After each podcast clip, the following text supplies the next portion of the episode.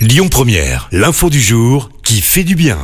Et direction la principauté de Monaco avec le geste d'une maman pour sa fille. Et c'est une première mondiale.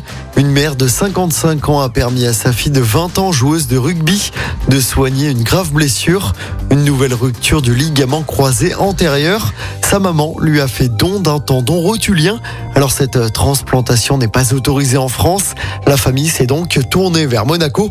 Transplantation inédite qui permet à la jeune Katia de récupérer plus vite et ainsi d'éviter certaines opérations grâce aux dons reçus de sa mère.